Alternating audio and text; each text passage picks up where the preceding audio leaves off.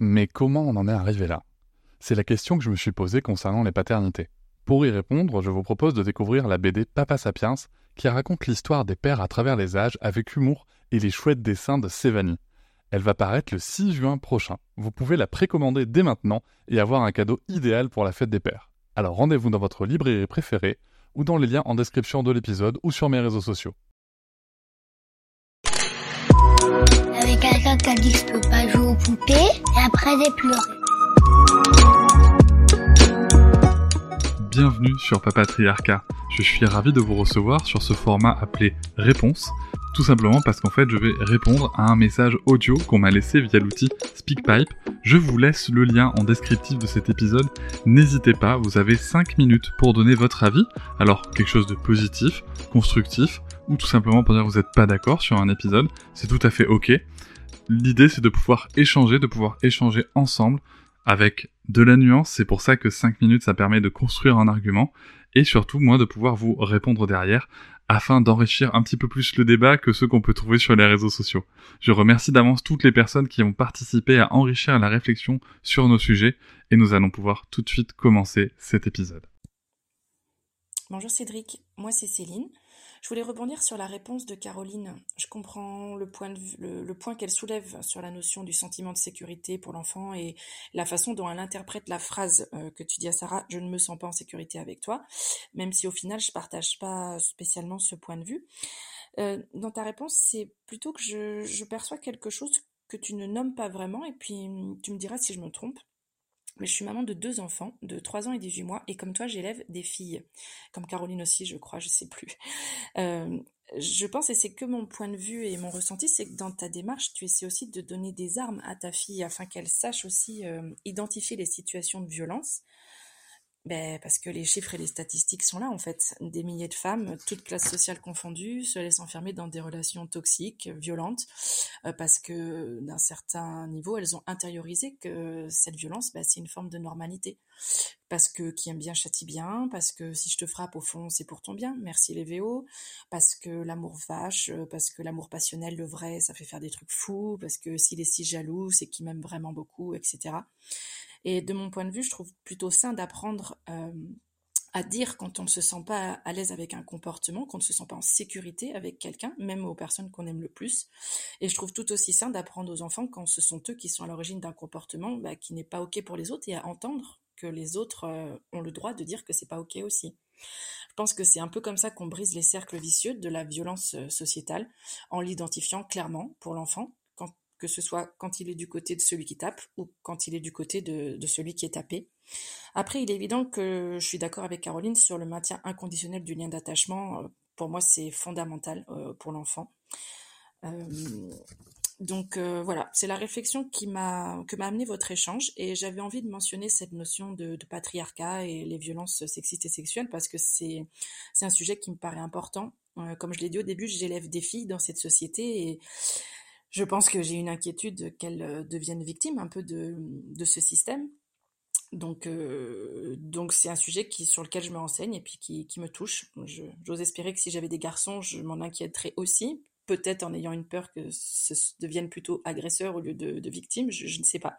Je n'ai pas de petits garçons, donc je ne me rends pas compte de ce que c'est que, euh, que de faire ce travail avec des petits garçons sur un petit peu les, notions voilà de, violence et tout ça. Donc euh, voilà. Mais en tout cas, euh, c'était ce que j'avais envie de, partager euh, avec vous. Alors merci pour ton travail, merci pour ces moments de partage, c'est vraiment super intéressant. À bientôt. Merci Céline pour ton message. tu as tout à fait raison. Voilà, il me semble important de préciser que oui, oui, le, contexte en effet de, violences sexistes et sexuelles qui, qui, font le, creux de notre société, en tout cas des, relations aujourd'hui, euh, me, comment me, conditionne très clairement sur les réactions euh, de, ma attendues vis-à-vis de ma fille, et qu'en effet, c'est aussi une manière de lui donner alors je sais pas si c'est des armes, mais en tout cas une façon de poser des limites et de lui transmettre en effet par mes propres attitudes et comportements que non, là c'est pas ok. Alors petit point de détail, euh, je ne sais plus comment je l'ai dit, et donc je l'ai peut-être mal dit visiblement, euh, je, ne dis pas à Sarah que je me sens pas en sécurité avec elle, je, je ne me sens pas en sécurité quand on me tape. Euh, c'est-à-dire que j'essaie de parler du comportement. Et ça, c'est une nuance qui est très très importante puisque du coup, ça lui donne la clé pour, pour tout de suite et faire évoluer la situation. Papa ne se sent pas en sécurité quand, quand, quand, quelqu'un le tape, je le tape. Si j'arrête de le taper, il va se ressentir en sécurité. alors que si je lui dis je me sens pas en sécurité avec toi, là je parle de la personne et non pas du comportement, je parle de la personnalité. Et là, ça pose d'autres problèmes. Alors, de façon plus générale, euh, de toute façon, là, je lui donne des éléments en effet pour euh, respecter euh, ses limites, pour respecter son consentement, pour respecter son intégrité physique et en effet éviter des violences.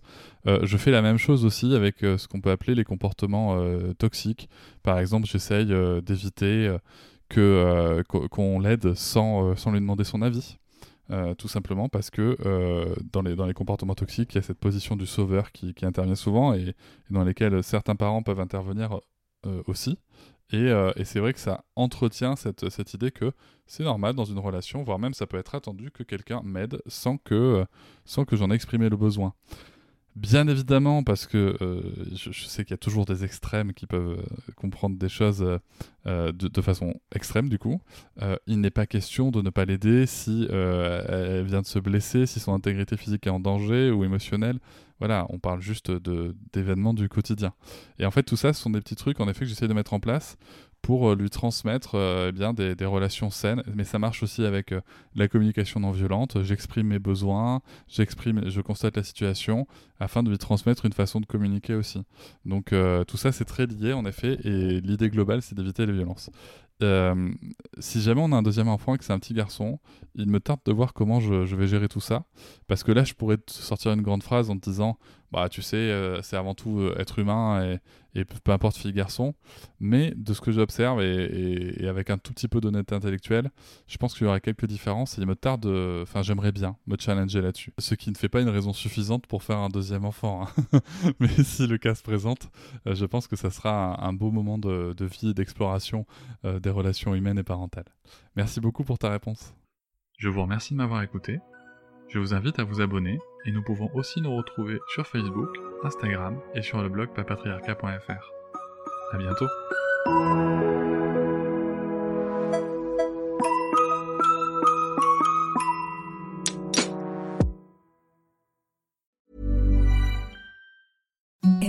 The softest sheets you've ever felt. Now imagine them getting even softer over time. That's what you'll feel with Bowl and Branch's organic cotton sheets. In a recent customer survey, 96% replied that Bowl and Branch sheets get softer with every wash. Start getting your best night's sleep in these sheets that get softer and softer for years to come. Try their sheets with a 30-night guarantee. Plus, get 15% off your first order at bowlandbranch.com. Code BUTTERY. Exclusions apply. See site for details.